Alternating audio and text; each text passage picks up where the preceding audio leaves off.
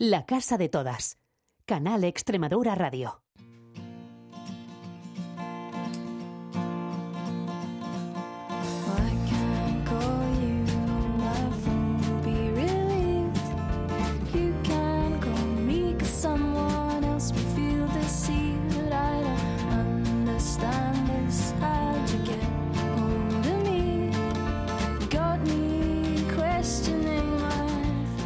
Se nos va acabando noviembre, llega diciembre y como cada diciembre, cada uno de diciembre, recordamos un tema que, bueno, nos eh, preocupa y también nos ocupa mucho emocionalmente porque el VIH-Sida no solo es una cuestión de enfermedad, también es una cuestión básicamente mm, de vidas, vidas de muchas personas que a lo largo de los años han ido viendo cómo esta cuestión podía cargarse parte de su vida social, el SIDA social y muchas cuestiones que cada año solemos comentar aquí en la casa desde que estamos en Canal Extremadura Radio y hoy este año no va a ser menos. Nos suele habituar, eh, habitualmente visitar Hugo Alonso y no está con nosotros, pero tenemos un par de invitados de lujo, técnicos de Fundación Triángulo, compañeros de Fundación Triángulo Extremadura, que nos van a hablar sobre el tema, sobre qué tienen previsto y, en definitiva, ahondar un poco sobre cómo podemos abordar y vivir lo mejor posible acompañados por esta realidad social. Como he dicho, esta semana se celebra el Día Mundial de SIDA. Será el viernes, pero nos anticipamos un poquito. Abel Pérez, Sergio Arias, buenas noches, bienvenido a, bienvenidos los dos a la Casa de Todas, de Canal Extremadura. ¿Cómo estáis? Muchas gracias, un placer. Buenas noches y, encantados de, compartir este ratito con, vosotros y vosotras. Qué bien. Bueno, los dos trabajan a diario, bueno, habitualmente, con muchas cuestiones desde Triángulo, pero una de ellas es esta, ¿no? El abordaje de la realidad del VIH, porque el viernes era el 1 de diciembre, el Día Mundial. Bueno, con respecto a la denominación, ha habido cambios también. ¿Cuál es la que a vosotros os, os gusta más? ¿Qué denominación con respecto al 1 de diciembre os, os identificáis más con ella? Eh, a mí, sinceramente, me, me, da un poco igual. Es verdad que entiendo ese cambio de nomenclatura, pues de pasar de Día Mundial de Lucha contra a de acción eh, contra, porque, bueno, pues es verdad que la palabra lucha tiene esas connotaciones bélicas eh, hay quien, pues nuestro compañero Hugo, que, no, no, ha podido estar hoy aquí, pues propuso hace unos años el eh, utilizar la expresión de respuesta frente mm. al VIH. Mm. En fin, eh, yo creo que aunque tengamos una favorita, como tenemos que adaptarnos continuamente a, los diferentes usos que se dan a nivel social, pues yo las utilizo todas de manera indistinta, la verdad. Lo importante es poner el tema encima de la mesa y que se hable de esta realidad, sí, total. Porque un poquito de historia con respecto al Día Mundial del VIH, SIDA. Exacto. Muchos os preguntaréis por qué se celebra el 1 de diciembre, ¿no? Porque esta fecha quizás, pues eso, tan significativa, ¿de dónde viene? Y es que el 1 de diciembre de 1981 es el primer caso oficial de diagnóstico de SIDA en Estados Unidos. Aunque no fue hasta un año después, en 1982, perdón, cuando recibió este nombre, ¿no? Esta nomenclatura de SIDA, síndrome de inmunodeficiencia adquirida. De ahí viene. Estaba yo pensando ahora, cuando escucho a Sergio, 1981. Vosotros no habéis nacido. Hombre. No, habéis nacido todavía. O sea, es que son muy jóvenes los dos. Bueno, los veréis en las redes sociales. Vamos a postear la foto con el cartel oficial de celebración de este, de este día de, de, Extremadura, de que desde hace muchos años un montón de organizaciones eh, se coordinan junto con la Administración Regional para celebrar este día, para eh, conmemorar este día con el lema este año tú decides. Y pensaba al escucharte eso, desde el 81 para acá ha llovido mucho y vosotros, claro, con los jóvenes que sois, eh, la vivencia que tenéis seguro que es muy distinta a la mía, que os duplico la edad prácticamente. sí, bueno, yo, yo soy del 92, pero aunque la vivencia es, diferente obviamente, eh, las primeras, los primeros acercamientos a este tema no creo que sean tan distintos porque, si no recuerdo mal, por ese año se estrenó la película Filadelfia que marcó tanto en relación a, este tema y yo tengo todavía grabada esa imagen de, de creo que era Tom Hanks, el, actor principal, completamente demacrado. Eh, Con Antonio Bandera, su marido. Sí, sí, sí, sí. Sí, aquella historia, yo creo que, bueno, no sé, supongo que toda la audiencia la habrá visto, la habéis visto los dos, una peli que te llega mucho, que transmite lo que era efectivamente la vivencia inicial del VIH, ¿no? Que era absolutamente estigmatizante ¿Lo sigue siendo? Sería una pregunta. Pues mira, justo hace un par de semanas tuvimos una formación con un grupo de jóvenes en Cáceres y una de las primeras preguntas que solo realizan en el taller es qué visión tiene del VIH, ¿no? ¿Qué imagen tiene o qué conceptos relacionan con esta palabra, con VIH o con, o con SIDA? Y se repetía eh, de forma constante la palabra muerte, la palabra enfermedad, la palabra estigma y aún está muy relacionada eh, quizás pues esa imagen ¿no? que se nos quedó con esta película con Filadelfia aquella imagen de personas demacradas eh, si te dicen si te dan un diagnóstico positivo pues seguramente se te ven a la cabeza eh, imágenes pues muy negativas ¿no? y, y es verdad que creo que de cierta forma, aún entre la población general, sigue habiendo una imagen muy estigmatizante de lo que es esta infección, ¿no? que es muy diferente de la realidad que vivimos, eh, pues eso, en la actualidad. Claro, eso os iba a preguntar, porque ¿cuál es la realidad hoy? ¿Cuál sería hoy, a vuestro juicio, las claves principales de lo que hoy es el VIH-Sida y lo que significa vivir con, con VIH-Sida? Mm. Pues creo que se abren dos frentes, ¿no? Cuando en Triángulo damos un positivo, se, se abren dos, grandes frentes. Uno es la realidad sanitaria y otro la, realidad social, ¿no? En la primera media hora, hablando con esta persona que acaba de recibir un positivo, quizás la mayoría de miedos o dudas sobre la realidad sanitaria se disipan, ¿no? Se ve que muchos de estos vienen, vienen de estigmas y de mitos que ya no son realidad. Seguramente hace décadas lo, lo fueron, pero actualmente no pero la realidad social sí que es la que queda más, más pozo, ¿no? No existe una medicación, por desgracia, por tratar esos miedos, ¿no? Esas inseguridades, ese estigma, ¿no? Que es una palabra que se repite mucho al hablar de este tema sobre, sobre esta realidad. Sí, o sea, yo creo que eh, eh, completamente de acuerdo con, con Sergio. Eh, al final la única manera de combatir este, este estigma social es a través de, la educación sexual y de, de informar sobre la situación real eh, sanitaria de, las personas que, viven con, VIH a día de hoy. Pero es verdad que, bueno, que es muy complicado porque en, salud sexual y en relación sobre todo a este tema, eh, hay una gran cantidad de, pensamientos irracionales y de, y de miedos irracionales que, aunque intente contrastarlos con la información real, siempre eh, la persona que tienes enfrente te, te saca easy, pasase esto, easy, lo otro, incluso desmontando eh, pues paso por paso, acciones cotidianas del día a día, prácticas sexuales en concreto, aún así cuesta mucho de desmontar todas esas ideas erróneas y, esos mitos que, todos y todas tenemos en, la cabeza porque los hemos aprendido socialmente que siguen pesando mucho en la vida de las personas. ¿no? Que contáis todo esto desde la experiencia que tiene que tenéis como compañeros de Triángulo Extremadura que atendéis eh, porque se realiza en Triángulo todavía, desde hace muchos años ya, pero se realiza la prueba eh, de forma gratuita, anónima.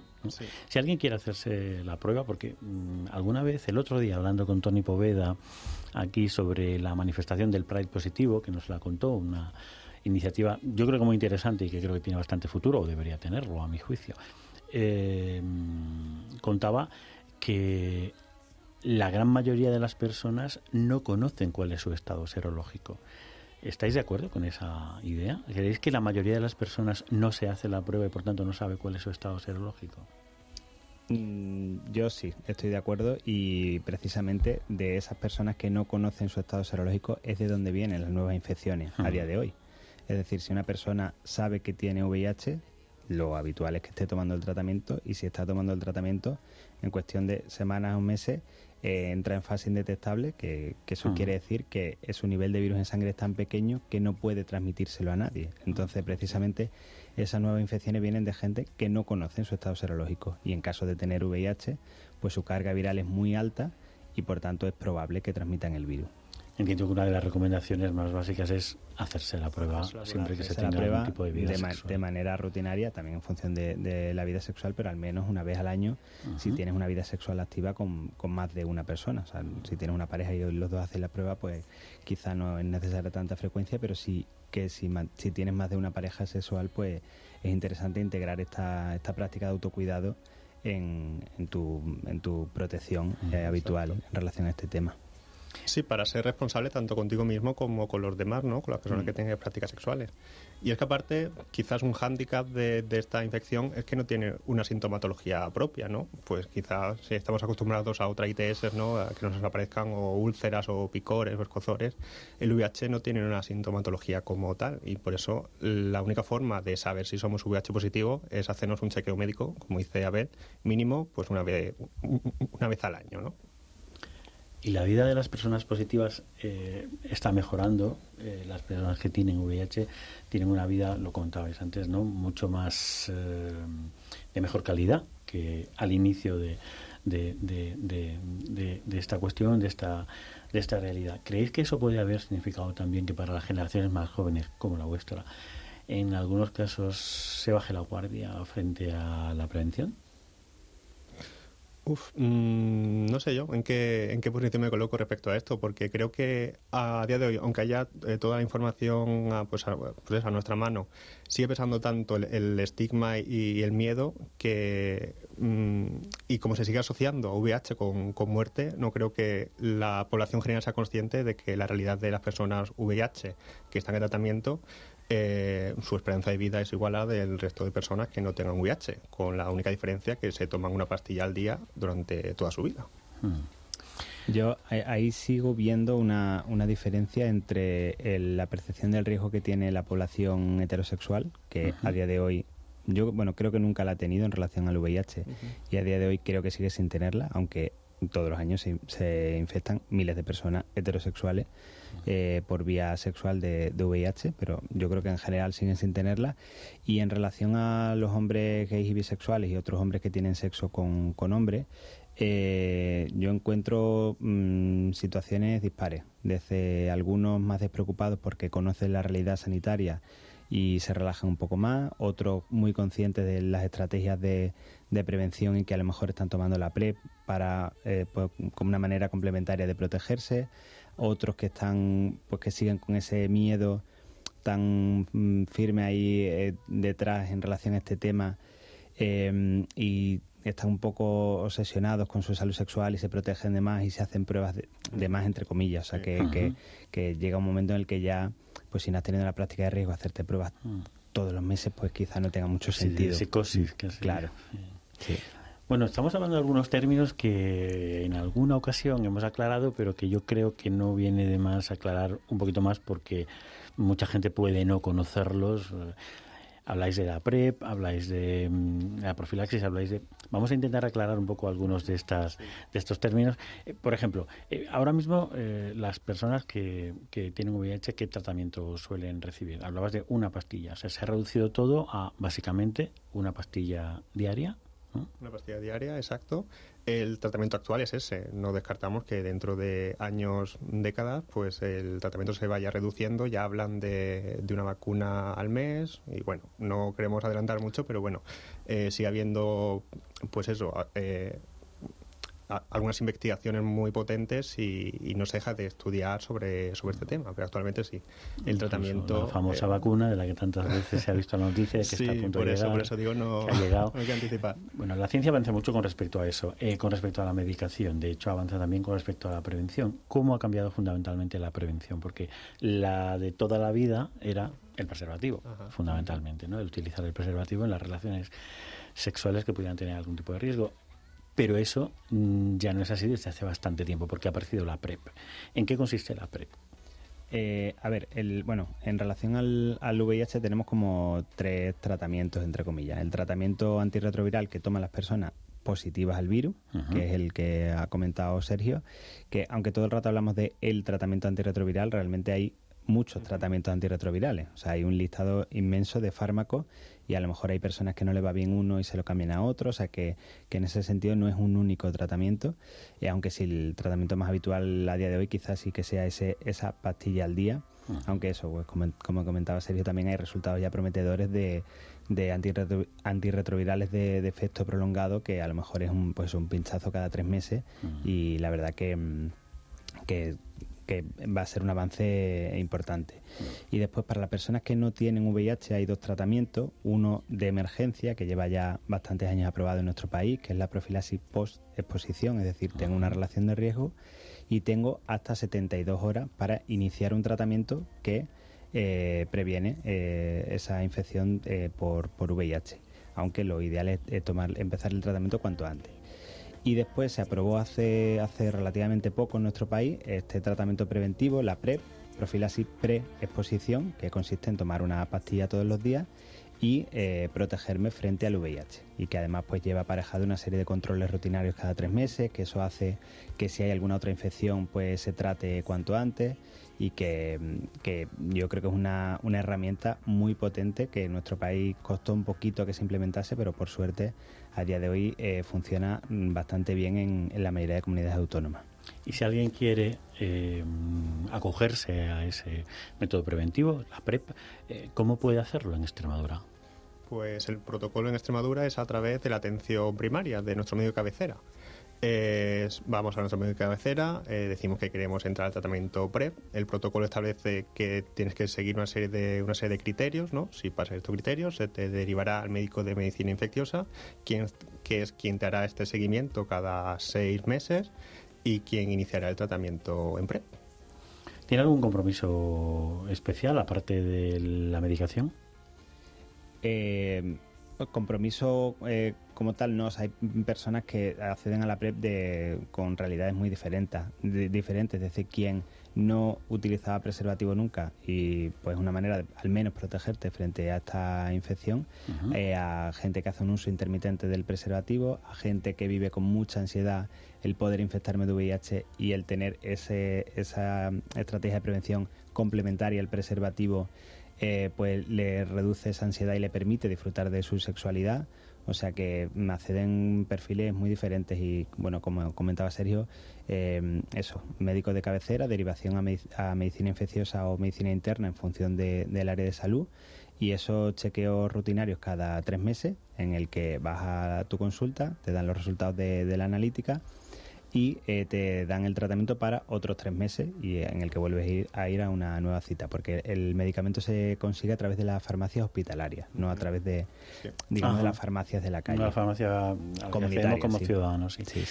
Mm, escucho, eh, eh, me acuerdo mucho de cuando al principio de la aparición de la prueba había mucha resistencia. Mucha. Creo que sigue habiendo personas que cuestionan el método, pero evidentemente la resistencia es menor porque el Plan Nacional de SIDA lo aprobó, las comunidades autónomas lo están implementando, creo que no hay ninguna que, se, que, no lo implemente en nuestro, en nuestro país y cualquier persona podría tener acceso a ese ¿Qué le diríais a las personas que eh, lo ven con reticencias todavía, que piensan que, que no es un buen método preventivo? Porque habéis hecho referencia a que se puede utilizar tanto se puede tomar tanto usando preservativo como sin como no usándolo eh, puede haber personas que, que, crean que si no se usa preservativo eh, se puede estar más a expensas de otras infecciones, de otras ITS. Eh, ¿qué, se le puede decir a quien piense esto, que tenga dudas?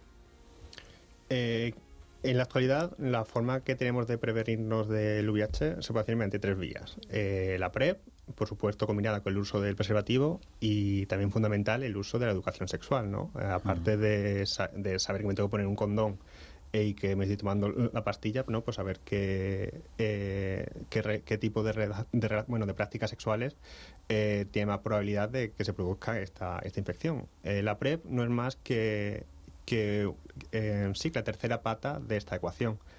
Eh, nos eh, llegó a España, bueno, en España lleva muchísimos años, pero de forma legal en el 2019, si no recuerdo mal, y no es más que un mecanismo más para prevenir esta infección que tanto daño está causando en nuestra, nuestra sociedad. Mm. Entonces, por supuesto que hay personas que la usan mal, que la usan de forma, de, forma inadecuada, pero no creemos que sea la excusa para, eh, para estigmatizarla o para decir que a raíz del uso de APREP se dejan de lado otras ITS, ¿no? La PrEP nació para que se combinasen con el resto de, métodos de mm. prevención. Igual que imagino que ocurre con otros medicamentos y con otros fármacos, pues la gente puede utilizarlos bien o utilizarlos mal, pero la culpa no es de mm. la PrEP así, que tiene un objetivo muy claro, que es reducir este número de infecciones que tan alto que se producen a día de hoy en, España. Claro, o sea, yo creo que el objetivo de la PrEP no es tómatela para dejar de usar preservativos, sino contar con que hay gente que no lo usa y ofrecerle una estrategia complementaria que además hay una amplia evidencia científica que demuestra que, es eficaz para prevenir el VIH. Y además, estas personas, este perfil, digamos, de personas que no usan preservativo habitualmente, eh, les está obligando a hacerse chequeos rutinarios de todas las ITS cada tres meses. O sea que al final es una protección doble, porque te, te vas a prevenir la infección por VIH y además en caso de infectarte de gonorrea, sífilis, clamidia, la que sea, atención rápida. claro, te vamos a detectar en un plazo máximo de tres meses y te van a poner el tratamiento en ese, en ese periodo. Eh, una puntualización a mi compañero. Yo a esa ecuación que comentaba, que es obviamente interesante, de mm, pre-preservativo y educación sexual, sumaría un factor que se nos olvida muchas veces, que es el uso de lubricante. vale. Sobre todo en prácticas sexuales donde no hay lubricación natural, como el sexo anal, pues el uso del lubricante disminuye el riesgo de, la aparición de una pequeña fisura anal que pueda suponer una vía de entrada para el VIH o cualquier otra ITS. Qué importante que a todo esto se le sume una buena educación sexual con lo deficiente que es la que normalmente tenemos ¿no? como sociedad. Sí, o sea, mm, no, no, tenemos una educación sexual formal impartida por profesionales de la sexología en, en el instituto. Lo único que tenemos, y aquí en Extremadura, eh, por suerte, pues no tenemos esta figura de PIN parental o figuras parecidas, eh, es esos talleres que impartimos pues las ONG como, como Fundación Triángulo en, en, chicos y chicas de sobre todo de eso de eh, eso bachillerato ciclos formativos un poco en esas edades que se inician en esas primeras relaciones sexuales. Ojalá y se desarrollen como se deben las legislaciones aprobadas en la pasada legislatura nacional que obligan a que sí haya una educación sexual correcta, ahí, ahí, ahí estamos. Hay una cuestión que a mí no me gustaría que no tratáramos antes de irnos, que el, tiempo, como hablábamos antes de entrar en el programa, vuela, eh, y es una realidad que está saltando como... Bueno, no sé si como incipiente, porque yo a veces ya no sé si calificarla como incipiente, porque uno entra en una app de tipo Grindr o Guapo o cosas así y, ve bastante gente que está utilizando o invitando a el uso de drogas para el disfrute del sexo, lo que se está conociendo como chemsex. ¿En qué medida esta es una realidad brevemente eh, eh, importante en nuestra comunidad autónoma a vuestro juicio? Eh, a ver, el chemsex es una mm, práctica que, que, tiene un largo recorrido ya, nació en, Londres y se extendió rápidamente por las principales capitales europeas. Eh, nuestro país pues llegó principalmente a Madrid y Barcelona y lo que hemos notado es que a raíz sobre todo de la pandemia, de limitar los espacios de, ocio, eh, se extendió rápidamente por ciudades medianas y pequeñas, incluso por algunos contextos rurales. En ese sentido, pues como comenta, eh, solo hace falta abrir cualquier aplicación de, contacto para, para, hombres gays y bisexuales, tipo Grinder, Guapo, Scruff, Macho Bebé o cualquiera de, de este tipo, para encontrarte con perfiles eh, que todos los fines de semana pues reclaman, publicitan este tipo de sesiones entre comillas que son mm. un poco largos más en que se utiliza en la calle que son pues eso eh, sesiones de consumo de drogas y, relaciones sexuales en, grupo aunque no, no, tiene por qué ser en, en grupo sino pues pero que, que se, se, se, reúne un grupo y bueno ya se, se distribuyen un poco como como van queriendo y que tiene una serie de consecuencias negativas, pues por un lado el propio consumo de sustancias, que el consumo de sustancias facilita el que se den prácticas sexuales de riesgo, eh, eh, adicción a la sustancia, la imposibilidad a medio y largo plazo de disfrutar de una sexualidad al margen del consumo de sustancias, o sea que realmente hay muchos riesgos asociados y en ese sentido si alguien que nos escucha pues está en este tipo de situaciones ya de pérdida de control, pues que sepa que hay recursos específicos, entre ellos pues Fundación Triángulo, para, para abordar este tipo de cuestiones. Tema complejo, sin duda, que, hay que ir abordando poco a poco porque es una realidad. 1 mm, de diciembre, eh, ¿qué actividades tenéis previstas? Para celebrar esta, bueno, ya estáis con ellas porque es el viernes, pero ¿en qué actividades estáis? Brevemente. Ya estamos con ellas y brevemente, pues tenemos talleres de sensibilización y prevención de VIH con diferentes colectivos. El otro día estuvimos con el equipo de, Extremadura Responde, eh, con el voluntariado de Cáceres, que el otro día la impartió mi compañero Sergio en, Cáceres y en Badajoz la tenemos el viernes, el, el día 1 eh, y también con varios institutos de, nuestra comunidad autónoma, reparto de, material preventivo en Horteralia, en el día 1 en Cáceres y en Badajoz, eh, maratón de pruebas rápidas en Cáceres y en Almendralejo, y, bueno, y difusión, como hemos dicho, la educación sexual, ya que no llega por los canales formales, pues por los canales informales a través de redes sociales, eh, preguntas y respuestas, eh, todo el material que, hemos ido elaborando en Fundación Triángulo sobre este tema. O sea que haremos mucho hincapié en estas dos semanitas en este tema para que esa información llegue a la ciudadanía. Muy bien, una agenda intensa, pero supongo que como, bueno, mm, que luego se extiende el, todo el año con actividades continuadas. Durante todo el año, eh, los miércoles en Cáceres y de forma puntual en Almendalejo tenemos pruebas, así que cualquier persona que se encuentre cerca, sin cinta previa, sin nada, puede acercarse por nuestra sede de Cáceres, que estaré yo mismo atendiendo, realizando las pruebas de 5 a 8 todos los miércoles. ¿Y en Badajoz? En Badajoz, pues lamentablemente no tenemos ese recurso porque, bueno, pues como bien conoce, depende de la financiación y en la provincia de Badajoz, eh, en Badajoz eh, ciudad trabajamos en colaboración con el Comité Antisida de Extremadura, o sea que también está este recurso, aunque no lo prestemos nosotros se hace a través del CAEX. Efectivamente, aunque sí es en, nuestra sede. En Almendralejo sí que hacemos nosotros la prueba de manera directa, eh, gracias a un bueno un convenio de colaboración con el Ayuntamiento de, Almendralejo y aparte de, la prueba rápida que damos todas las facilidades del mundo incluso bueno pues aunque tenemos esos horarios y, esas citas y demás si es necesario algo la realidad luego es otra. nos adaptamos a porque muchas veces pues se presenta alguien con pues, una situación así y normalmente suelen ser como con mucha ansiedad no quien quiere hacerse la prueba suele tener mucha ansiedad. sí sí sí bueno, Sergio Arias, Abel Pérez, gracias por estar en la Casa de Todas, por contarnos esta noche un poquito en torno al VIH y el Día Mundial del, SIDA, eh, todo lo que vais a celebrar, pero en definitiva profundizar un poco, aprovechar este, este gancho para, para hablar de qué es lo que Triángulo Extremadura hace y qué es lo que hacéis eh, habitualmente para mejorar eh, esta realidad y la vida con VIH en nuestra tierra.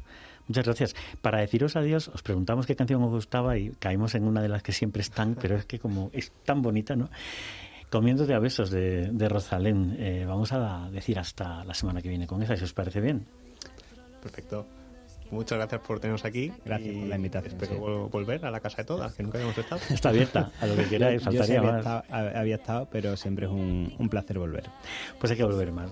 Bueno, pues hasta aquí llegamos. Miriam Raposa estuvo a los mandos técnicos, aquí José María Núñez Blanco. Nos vemos en siete días. Disfruten el puente. Chao. Para esperar, para encontrar. Fue tu roce, fue tu aroma despertando mis hormonas, lo que me obligó a cerrar la mente y respirar.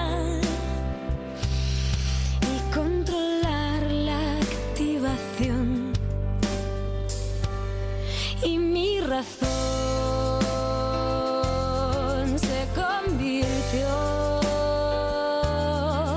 en buscarte entre las calles, en los parques, tiendas, bares, en sonrisas y destellos de cristal. Quien siguió la consiguió y esta historia comenzó a brillar. Te atreviste a confesarme que tenías tanto miedo a que yo supiera de tu realidad. Y no comprendes que no es tu signo positivo el que invierte en conflictivo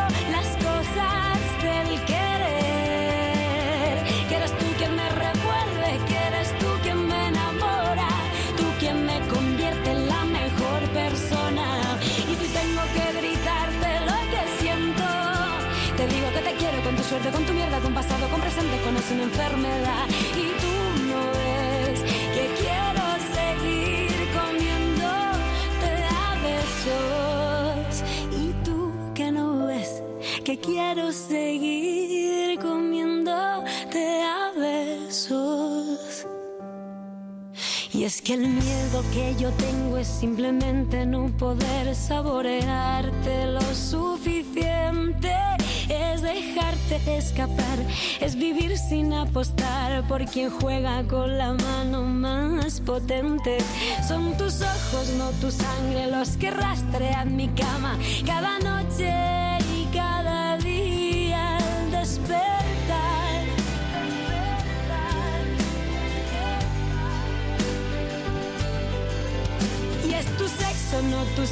que se adentra protegido entre los huecos más oscuros de mi intimidad. Y no comprendes que es tu risa, no tu sangre, quien contagia la alegría, las esquinas, los rincones de mi vida. Que eres tú, que no es tu sangre, quien invade de felicidad mis días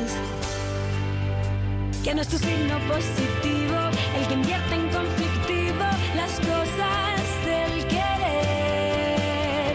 Que eres tú quien me revuelve, que eres tú quien me enamora, tú quien me convierte en la mejor persona. Y si tengo que gritarte lo que siento, te digo que te quiero con tu suerte, con tu mierda, con pasado, con presente, con o sin enfermedad.